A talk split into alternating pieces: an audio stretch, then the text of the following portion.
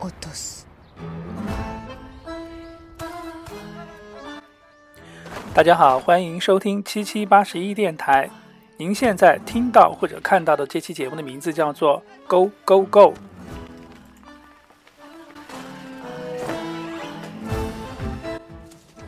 啊、这是二零一六年夏天，我个人认为，呃，所有的这个电视剧里面最经典的一一部电视剧，它的名字叫做《卖房子的女人》。它讲述的是女主角这个三轩主任在一个房屋中介所里面卖房子的故事。那么她在指挥下属的时候，就有一个非常有趣的一个口头禅：“Go！” “Go”。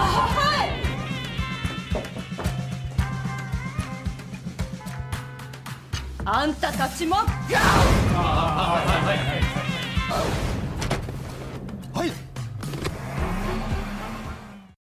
確実に伸びていった。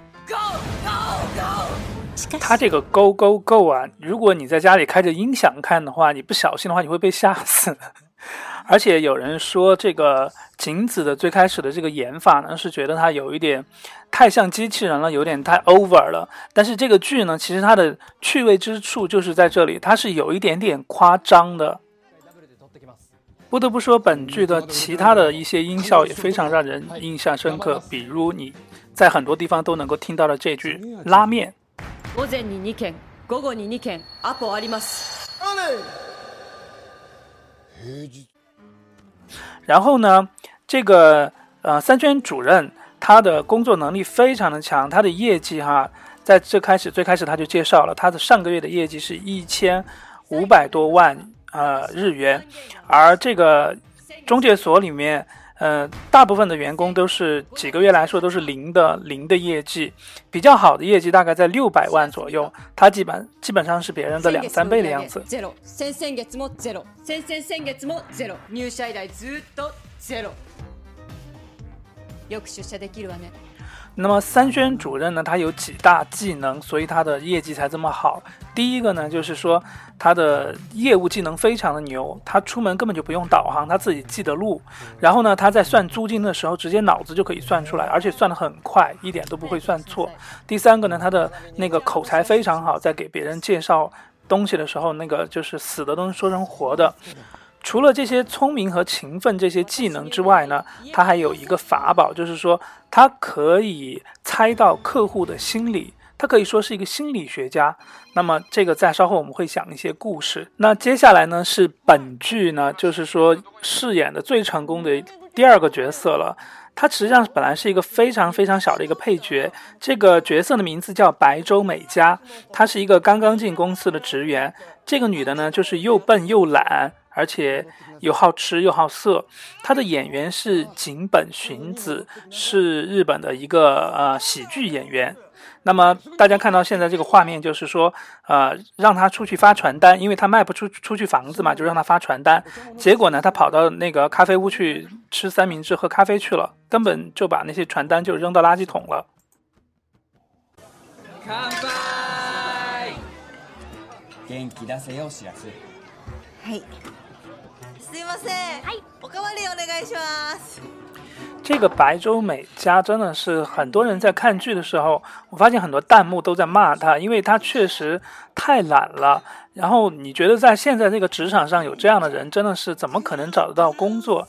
然后呢，她 他的业务能力非常差，让他介绍房子的时候呢，他根本就记不住很多信息，比如说这个位置好不好啊，什么朝南还是朝北啊，他都记，他都不记得。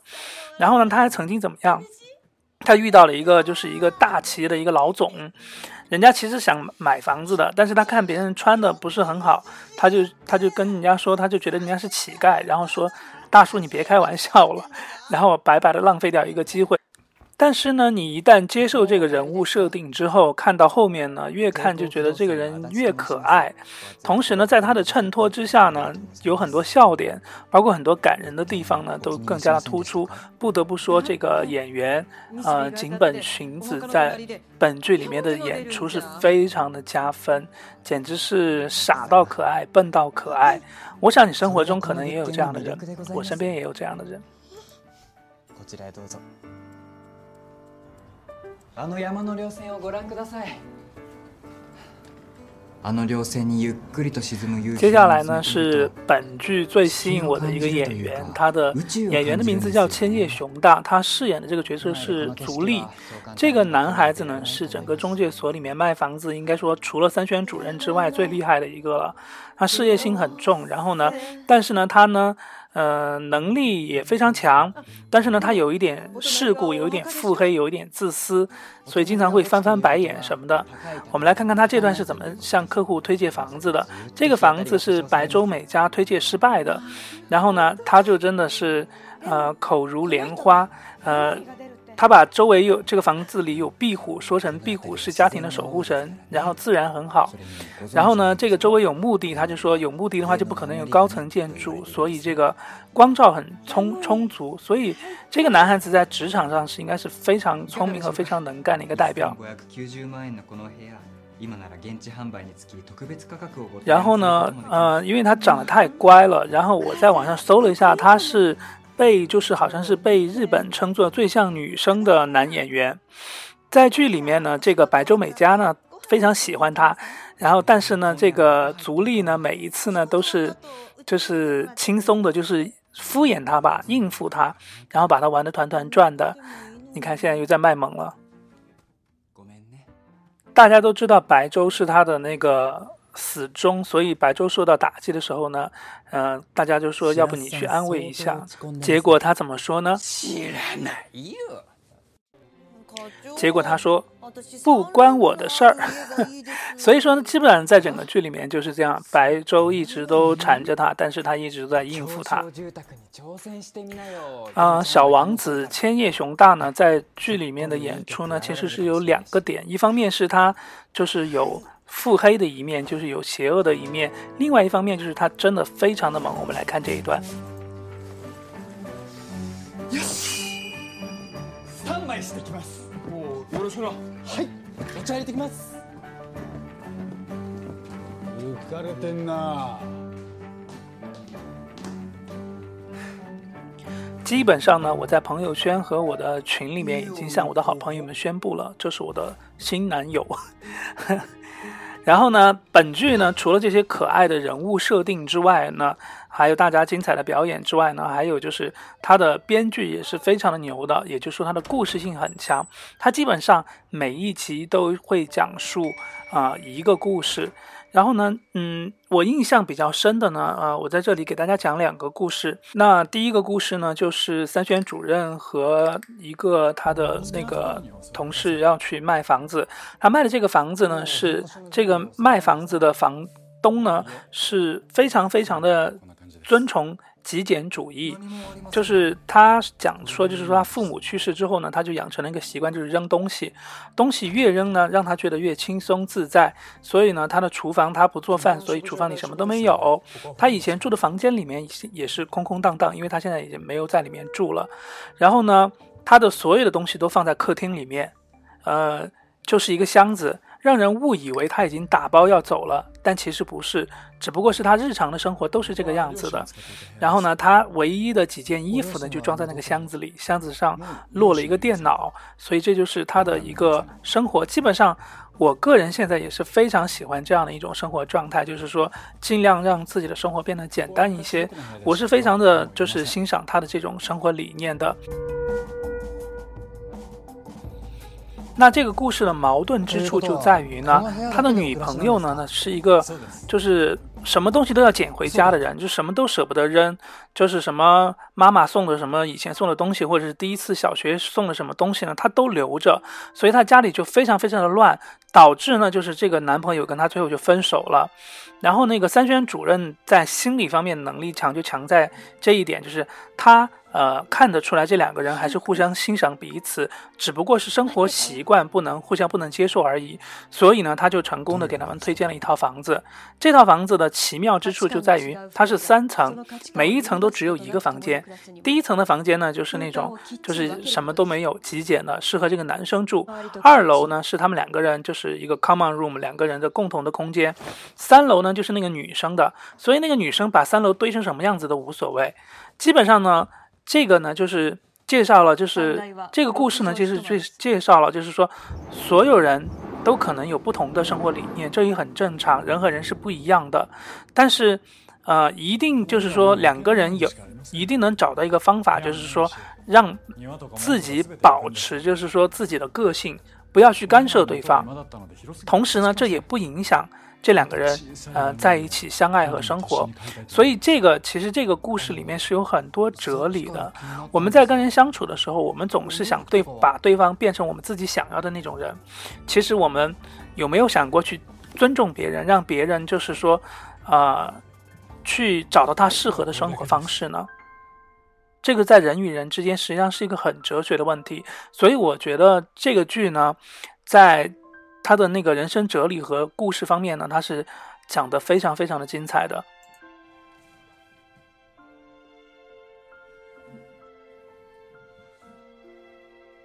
所以说，不得不说呢，老衲在看这部剧的时候，常常就是突然一下莫名其妙就会被感动的热泪盈眶。因为说实话，嗯，到了三十几岁的人，真的很难在。被感动到了，但是日剧往往就有这种魔力，它可以很深很近的、慢慢的来讲一个故事，然后把它讲得很透彻，嗯，做得也非常的精良。接下来我们再来讲一个故事，这个故事也非常有趣，它讲的是一个社会问题，叫做家里蹲，就是呃三轩主任在他的卖房子的过程中，他接触到一个家庭，就是有一个。呃，男的大概三十多岁吧，然后就一直啃老。他在二十几岁在社会上工作的时候遇到挫折之后，他就再也不敢出门了。所以呢，他连他父母都不见，他就把自己关在自己的屋子里面，然后家里呢堆得乱七八糟呢。但是有一台电脑可以上网，从来不出门。周围的邻居都以为他出国了什么什么的。所以呢，这个其实这在日本，甚至我觉得全世界都是一个现在越来越严重的一个社会问题吧。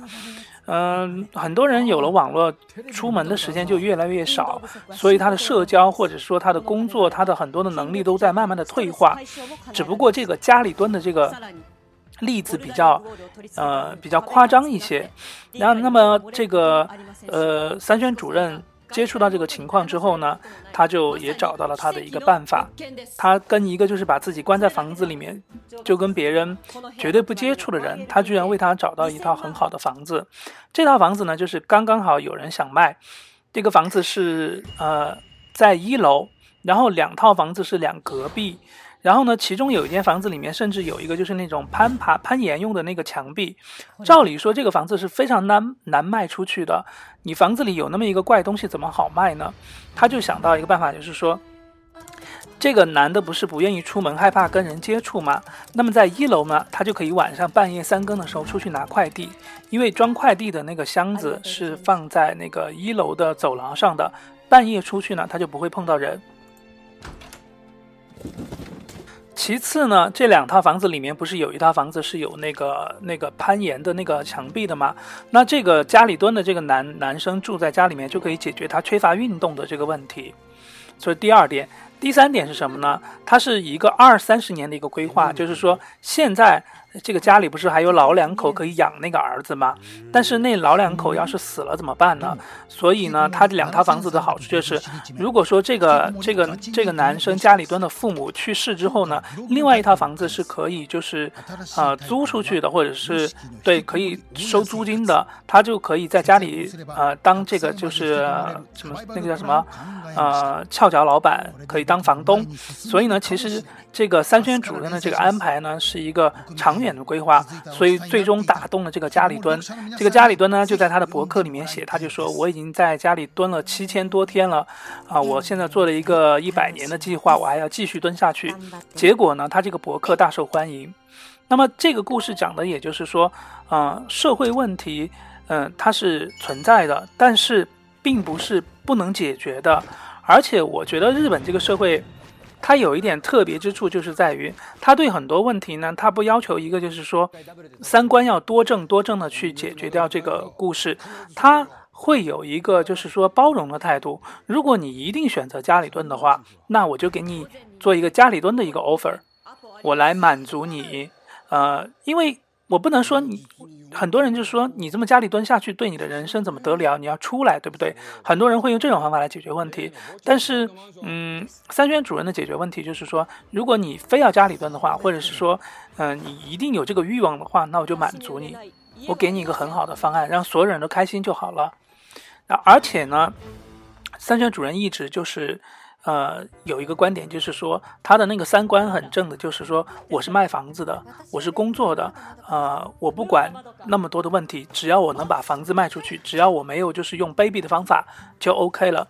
这其实呢，也给现在职场上很多人就是懒惰啊，或者是说抱怨啊，或者是说很多负面情绪的人呢，呃，这部剧呢也会给大家很多的一些就是说，呃，激励和参考。